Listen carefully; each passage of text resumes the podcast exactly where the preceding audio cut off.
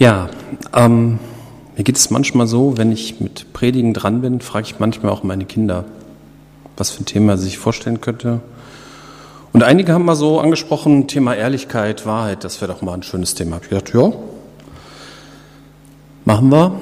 Ähm, das Thema hat mich an einen meiner Lieblingsbibeltexte erinnert und deswegen habe ich es auch aufgegriffen. Aber zuallererst möchte ich mal die Wikipedia-Definition von Ehrlichkeit vorlesen. Die fand ich richtig gut. Die Ehre, in Klammern Ehrenhaftigkeit, als persönliches Attribut kann als Ergebnis der Ehrlichkeit, in Klammern ehrlichen Verhaltens angesehen werden. Parallel läuft dazu die Entwicklung von Ehrlich und Ehrlichkeit. Bis vor einigen Jahrzehnten verstand man unter einem ehrlichen Menschen ausschließlich einen Menschen, der nicht lügt und nicht stiehlt. So lautete die Forderung der Pädagogik der Aufklärung. Die Erziehung zur Ehrlichkeit oder negativ gewendet, die Verabscheuung der Lüge bleibt ein zentrales Anliegen erzieherischer Praxis. In neuerer Zeit, kurz nach dem Zweiten Weltkrieg, durch literarische Werke, die ich persönlich gar nicht kenne, hat sich eine Bedeutungserweiterung vollzogen. Als ehrlich werden mittlerweile auch jene Menschen bewertet, die zu sich selbst, zu ihren Macken, zu ihren Defiziten, zu ihren entwicklungsbedingten Störungen stehen, also die selber reflektieren und nichts beschönigen. Unterschieden wird Ehrlichkeit im Reden, was bedeutet, die Wahrheit zu sagen, und die Ehrlichkeit im Verhalten, zum Beispiel andere nicht zu manipulieren, nicht zu täuschen, um anderen nicht zu schaden. Oder einen Auftrag ohne einen eigenen Vorteil wahrzunehmen, Sinne eines fairen Auftraggebers sachlich zu Ende bringen. Also diese neue Definition, so die Ehrlichkeit als Lebensstil, finde ich gut. Das ist irgendwie besser als so, ich bin jetzt ehrlich, weil ich versuche nicht zu lügen, so ich laviere mich so durch. Das ist irgendwie, da gefällt mir so Ehrlichkeit als Lebensstil besser. Ja, zu dem Thema Ehrlichkeit und Wahrheit wollen wir einen Bibeltext betrachten. Der ist tatsächlich einer meiner Lieblingsbibeltexte und der steht in 2. Chronik 18 oder parallel in 1. König 22. Und ihr könnt ihn ja schon mal raussuchen, wenn ich noch etwas von der Vorgeschichte erzähle. Dazu möchte ich erst die Personen vorstellen, die in diesem Text eine Rolle spielen. Da gibt es den König Ahab von Israel. Das war eigentlich ein ziemlich mieser Typ. Der hatte eine Frau mit dem Namen Isabel, die zum einen den grausamen Gott Baal anbetete, zu dessen Religion auch Kinderopfer gehörten. Und zum anderen hatte diese Frau auch die meisten Propheten Gottes ermorden lassen. Ahab hat sich da nicht so eingemischt, er hat sie schalten und walten lassen, obwohl damals hatte der Mann tatsächlich das Sagen und er hätte diese Taten verhindern können. Dann wurde noch eine Episode geschildert, wo Ahab unbedingt gerne einen Weinberg gehabt hätte, der Besitzer aber nicht verkaufen wollte. Und als seine Frau das hörte, lässt sie den Besitzer ermorden und Ahab bekommt den Weinberg. Ob solche Aktionen öfter vorkamen, wissen wir nicht. Aber Gott schickt den Propheten Elia zu Ahab, um ihm seinen Untergang anzukündigen.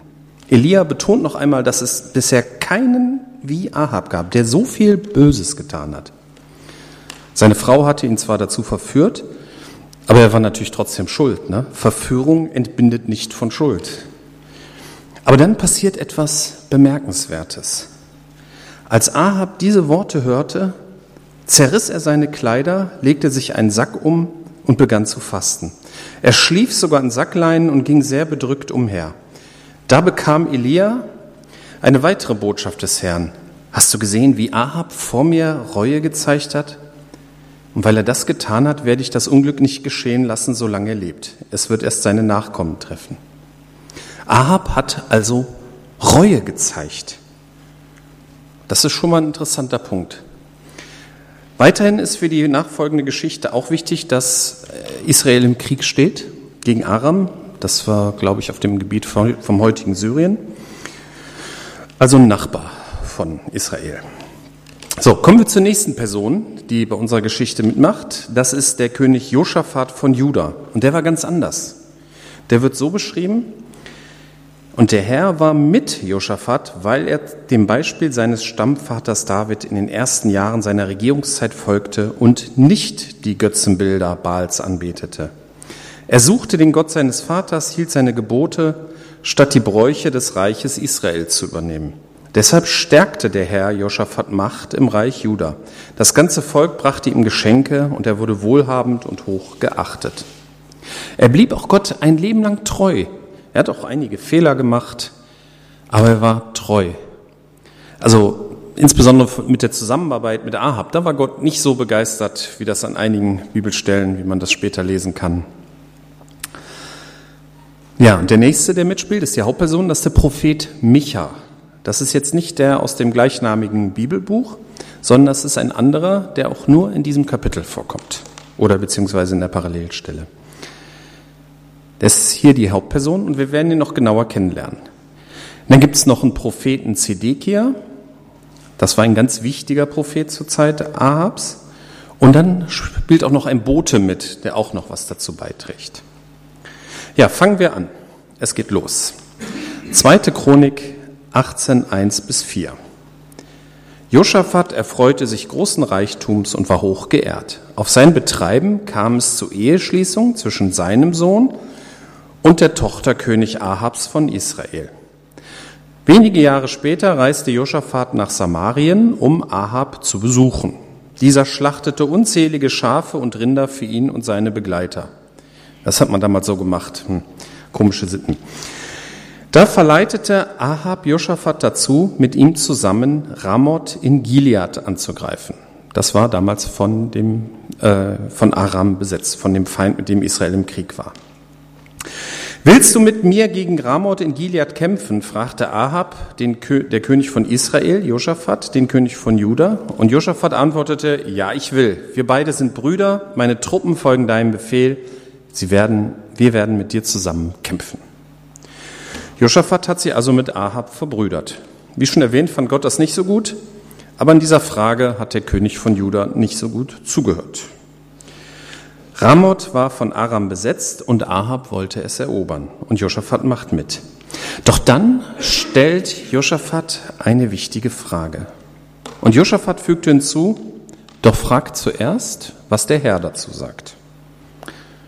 Das hat man damals so gemacht. Man wollte wissen, was Gott zu dem sagt, was man vorhat. Das ist auch heute eine sehr vernünftige Einstellung. Bei aller Begeisterung möchte Josaphat Gott gegenüber aufrichtig sein. Und dann passiert was sehr Interessantes. Also ließ König Ahab die Propheten rufen, etwa 400 an der Zahl, und fragte sie, sollen wir gegen Ramoth in Gilead in den Krieg ziehen oder es besser lassen? Alle antworteten, zieh in den Krieg, Gott wird dir einen großen Sieg schenken. Wenn man das so liest, fragt man sich, wo kommen die Propheten her? Ich hatte doch vorhin erzählt, dass Ahabs Frau nahezu alle Propheten hat ermorden lassen. Anscheinend hat Ahab nach seiner Reue wieder Propheten ausbilden lassen, zugelassen. Ein paar haben die Verfolgung ja auch überlebt. Vielleicht hat er sich gedacht, dass es nicht so schlau war, seine Frau Isabel so wüten zu lassen. Dann nimmt er lieber die Originalreligion. Und dann gab es ja auch noch diesen Propheten Elia, manche kennen die Geschichte, der hat ja damals für Trockenheit gebetet, dann kam Trockenheit, da hat Ahab sehr drunter gelitten, mit dem wurde er auch nicht so richtig fertig. Also, dann richtete er den alten Glauben wieder her, lässt wieder Propheten zu, ein bisschen Gesang, ein bisschen Folklore und schon ist wieder Ruhe im Land. Das ist natürlich nur Spekulation von mir. Wie ernst es Ahab mit seiner Umkehr gemeint hat, können wir nur indirekt schließen. Allerdings kommt diese Gesamtsituation auch dem König von Juda, Joschafat, seltsam vor. Er fragt, ist hier nicht noch ein Prophet des Herrn, den wir befragen können? Wieso noch einer? Reichen denn 400 nicht? Warum ist Josaphat hier misstrauisch? Vielleicht ist er etwas anderes von zu Hause gewohnt, von seinen Propheten zu Hause. Kritik, klarere Hinweise, vielleicht sogar mal Widerspruch. Ist das vielleicht gar nicht wahr, was Ahabs Propheten hier prophezeien? Sind die Propheten ehrlich? Sind sie gar vom König gekauft? König Ahab antwortete, es gibt noch einen, um den Herrn zu befragen, aber ich hasse ihn. Er hat nichts als schlechte Nachrichten für mich. Micha, der Sohn des Jimla. So sollst du nicht sprechen, sagte Josaphat.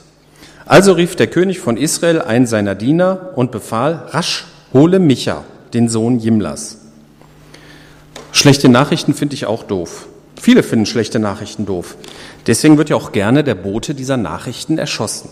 So sagt man ja. Aus diesem Vers kann man schon schließen, dass es mit der Umkehr von Ahab nicht so weit her war. Ihm war wohl bei seiner Reue klar, dass er falsch gehandelt hatte. Aber zu einer wirklichen Verhaltensänderung oder Lebensänderung war er anscheinend nicht bereit. Ein bisschen äußere Religion, bisschen Kirchenbesuch, das war schon okay, aber mehr auch nicht. Die Wahrheit kann auch manchmal ziemlich doof sein. Wir kennen das ähm, aus dem Neuen Testament, zum Beispiel aus Matthäus 13, 3 bis 8, wo ein Bauer sät und die Saat unterschiedlich aufgeht. Und Jesus vergleicht hier die ausgestreute Saat mit Gottes Wort, die unterschiedlich, das unterschiedlich gut angenommen wird. Bei Ahab war die Situation vielleicht wie bei den Samenkörnern, die auf den felsigen Boden fielen. Sie gingen schnell auf, verdorrten dann aber. Es blieb nichts. Ja, und dann kommt Micha. König Ahab von Israel und König Josaphat von Juda saßen in ihren königlichen Gewändern auf ihren Thronen an einem Platz am Tor von Samaria. Alle Propheten weissagten vor ihnen. Zedekia, der Sohn Kenanians, machte sich eiserne Hörner und verkündete, so spricht der Herr, mit diesen wirst du die Aramäer niederstoßen, bis du sie vernichtet hast. Und alle anderen Propheten stimmten ihm zu. Ja, sagten sie, zieh hinauf nach Ramoth in Gilead und triumphiere, denn der Herr schenkt dir den Sieg. Der Bote, der gegangen war, um Micha zu holen, sagte zu diesem, hörst du? Alle Propheten sagen dem König Gutes. Schließ dich doch ihnen an und versprich auch du ihm Erfolg. Aber Micha antwortete, so wahr der Herr lebt, ich werde nur sagen, was mein Gott zu mir redet. Hier kommt der Bote ins Spiel, ne? Hey, alle sagen positiv das Gleiche. Jetzt sei bitte kein Querulant. Niemand mag Querulanten, ne? Da ist man sich einmal furchtbar, da ist man sich einmal einig und dann kommt einer, der hat was dran auszusetzen. Furchtbar, oder? Wir waren doch sicherlich alle mal so ein Bote, ne? der bitte schließ dich der Mehrheit an, dann sind wir endlich fertig, dann können wir nach Hause gehen. Natürlich hat der Dagegenmensch nicht prinzipiell recht. Oft genug hat tatsächlich die Mehrheit recht und der Querulant hat Unrecht oder er ist halt ein Querulant. Aber richtig doof ist es, wenn der Einzelne, der dagegen ist, tatsächlich Recht hat. Dann werden manchmal fatale Entscheidungen durchgedrückt, weil man sich nicht eingestehen will, dass der Nervbolzen die richtige Sicht der Dinge hat. Dann kommt die entscheidende Frage. Als Micha vor dem König stand, fragte Ahab ihn, Micha, sollen wir gegen Ramoth in Gilead ziehen oder nicht? Micha antwortete, zieh hinauf und siege. Sie werden in deine Hand gegeben werden. Wow, der Einzelgänger will kein Querulant mehr sein. Sie haben ihn überzeugt. Juhu, Einigkeit, Friede, Freude, Eierkuchen, keine elendig langen Diskussionen mehr. Wir können zufrieden nach Hause gehen. Es sind sich alle einig, alle atmen auf. Doch dann wird es richtig kurios. Doch der König, und da war Ahab gemeint, entgegnete, wie oft muss ich dich beschwören, dass du im Namen des Herrn nur die Wahrheit sagst? Ahab war mit der Antwort nicht zufrieden. Wieso nicht? Er merkt, dass Micha nicht die Wahrheit sagt und er will die, die Wahrheit aus Michas Mund hören. Michas Antwort kann man wohl so in den Bereich einordnen, du hast dein Recht, ich habe meine Ruhe, Punkt, kann ich jetzt gehen? Aber Ahab merkt das und hält das nicht aus. Oft genug mögen wir die Wahrheit nicht, aber wir können es auch nicht ertragen, wenn man uns die Wahrheit vorenthält. Ich habe mich oft gefragt, warum Micha hier die Unwahrheit sagt. Das kann verschiedene Gründe haben. Einerseits wollte Micha immer noch Ahabs Untergang, was nachher deutlich wird. Vielleicht hatte Micha auch Angst. Wenn alle etwas überaus positiv sehen, dann ist es nicht ohne, der einzige Miesepeter zu sein. Vielleicht hat er auch Angst um sein Leben. Ahab hatte ja schließlich eine brutale Vergangenheit. Aber dann beginnt Micha mit der Wahrheit. Daraufhin sagte Micha zu ihm, ich sah, wie ganz Israel in den Bergen zerstreut war, wie Schafe ohne Hirten. Und der Herr sprach, sie haben keinen Herrn mehr, sie sollen in Frieden nach Hause gehen. Hab ich sie nicht gesagt, meinte der König von Israel zu Josaphat. Er hat niemals etwas Gutes für mich, nur schlechte Nachrichten. Micha prophezeit eine Situation, wo Israel keinen Herrn mehr hat. Das ist quasi Voraussage der Niederlage im Krieg. Davon ist Ahab nicht so begeistert. Siehste, siehste, siehste, der kann nichts Positives sagen, der hat nur einen negativen Blick auf alles, der kann mich nicht leiden. Und dann geht Micha in Details, ins Detail. Micha fuhr fort, hört, was der Herr spricht. Ich sah den Herrn auf seinem Thron sitzen, rechts und links umgeben von himmlischen Herrschern. Und der Herr sprach, wer kann König Ahab von Israel verleiten, gegen Ramoth in Gilead in den Krieg zu ziehen, damit er dort stirbt? Es kamen viele Vorschläge, bis schließlich ein Geist vor den Herrn trat und sagte, ich kann es tun. Wie willst du es anfangen? fragte der Herr. Der Geist antwortete, ich werde gehen und dafür sorgen, dass Ahabs Propheten alle Lügen weissagen. Damit wirst du Erfolg haben, sagte der Herr. Geh und tue es. Du siehst also, der Herr hat deinen Propheten einen Lügengeist in den Mund gelegt, denn der Herr hat beschlossen, Unglück über dich zu bringen. Gott teilt Ahab die Wahrheit mit. Er warnt durch Micha ein letztes Mal. Aber Gott wusste sicherlich schon vorher, dass Ahab nicht hören wird. So richtig einfach ist das hier nicht zu verstehen. Gott lässt eine Lüge zu, er benutzt sogar eine Lüge als Werkzeug, um sein Ziel zu erreichen.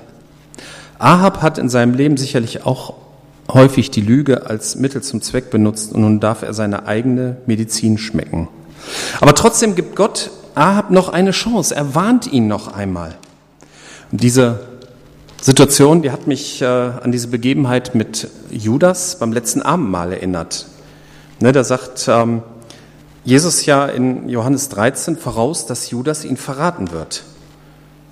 Ne, nach diesen Worten, in Johannes 13, 21 bis 27. Nach diesen Worten sagte Jesus bis ins Tiefste erschüttert, ich sage euch, einer von euch wird mich verraten. Die Jünger sahen einander an und fragten sich, wen er wohl damit meinte.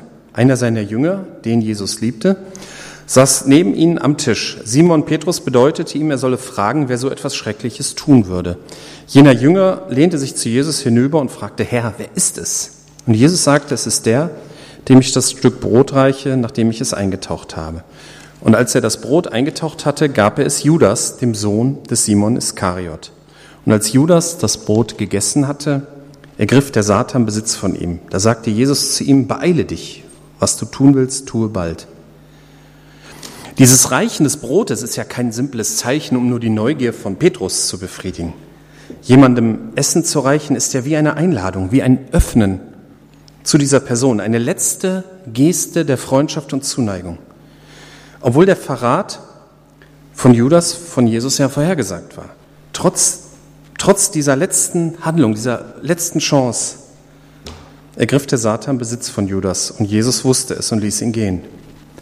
Und hier in unserem Text ist es bei Ahab so ein bisschen ähnlich.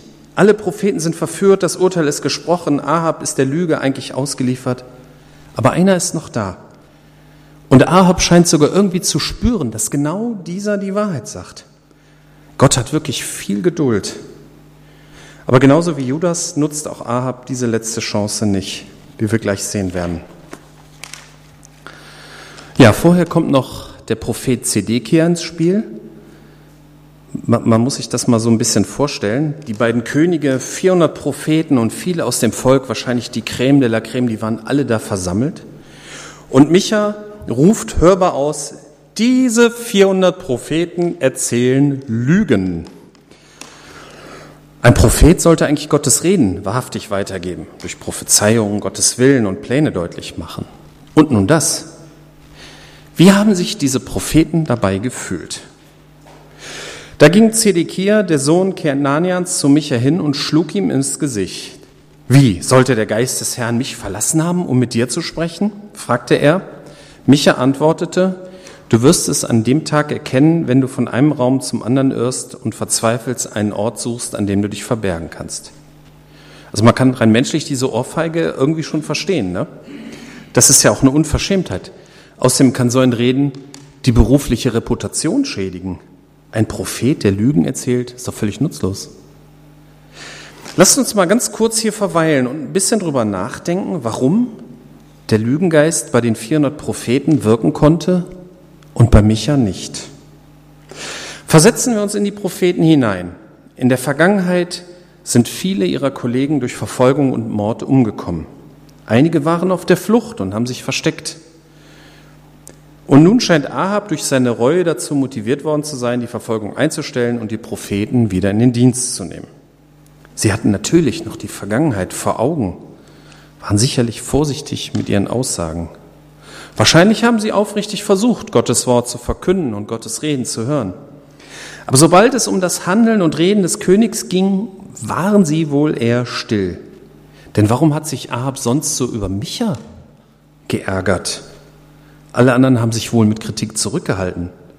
Nur Micha hat ihm die Wahrheit gesagt, die Meinung gesagt. Man versteht ja die Vorsicht der Propheten. Aber wenn man die Wahrheit gerade als Prophet verkürzt, dann wird man natürlich auch irgendwie offen für Lügen.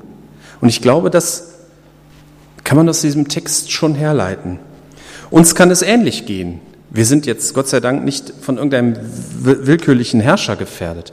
Aber die Wahrheit, auch konstruktive oder wahrhaftige Kritik, kann natürlich einen unbeliebt machen, kann Friede, Freude, Eierkuchen Beziehungen gefährden. Natürlich muss Wahrheit auch immer liebevoll, konstruktiv mitfühlen und so weiter transportiert werden. Aber sie muss auch transportiert werden. Und das ist natürlich schwierig. Micha erntet auch keinen Dank für die Wahrheit.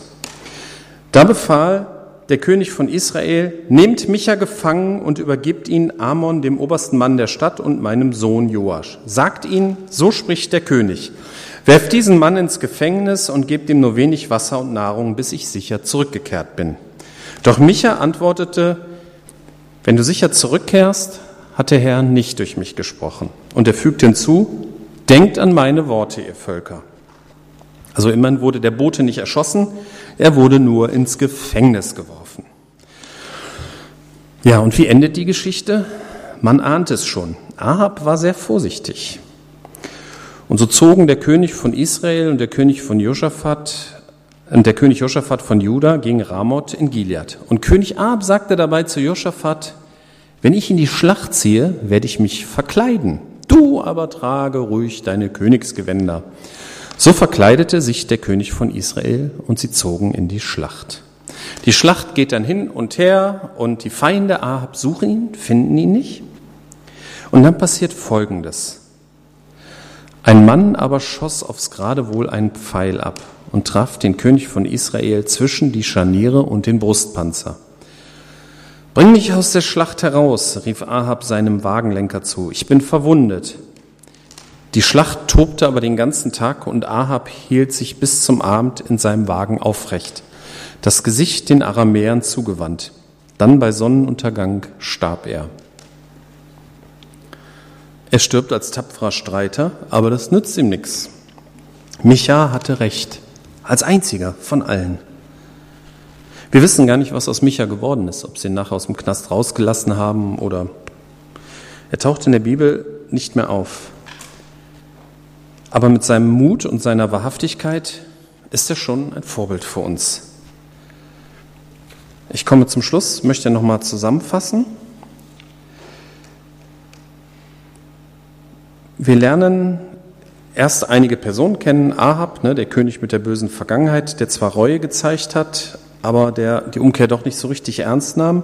Und Josaphat, der ein anständiger Mensch war, aber sich trotzdem mit Ahab einlässt. Ahab will in den Krieg ziehen, Josaphat ist dabei, will aber hören, was Gott sagt. Seine Ahabs Propheten sagen alle den Sieg voraus, aber Josaphat reicht das nicht. Und dann ist Micha, und der ist unbeliebt bei Ahab, weil er nur Negatives voraussagt. Und der Bote drängt, der Micha holt, drängt ihn doch die allgemeine, in die allgemeine Zustimmung einzustimmen. Lass uns doch alle einig sein. Mach die schöne Stimmung mit deinem Widerspruch nicht kaputt. Micha schließt sich auch erst dem allgemeinen Siegesrausch an, warum auch immer, aber Ahab merkt es und will, lieber die ehrlich, will sich lieber über die ehrliche Meinung von Micha ärgern, als angelogen zu werden. Und Micha beschreibt im Detail, dass Gott Ahabs Untergang beschlossen hat und dass ein Lügengeist alle Propheten Ahabs steuert. Steuert, ja. Trotzdem gibt Gott ihm durch Micha noch eine letzte Chance. Die nutzt Ahab aber nicht. Dann haben wir kurz darüber nachgedacht, warum die 400 Propheten anfällig für den Lügengeist waren. Wahrscheinlich war es die Angst davor, Ahab die ungeschminkte Wahrheit zu sagen. Was irgendwie verständlich ist. Aber trotzdem gilt, wer die Wahrheit verkürzt, wird offen für die Lüge. Und es kommt, wie es kommen muss. Micha wird verhaftet dafür, dass er die Wahrheit sagt. Aber er hat trotzdem recht. Ahab kommt in der Schlacht um. Wir wissen nicht viel über Micha sonst, aber hier war sein Verhalten sicherlich ein Vorbild für uns. Amen.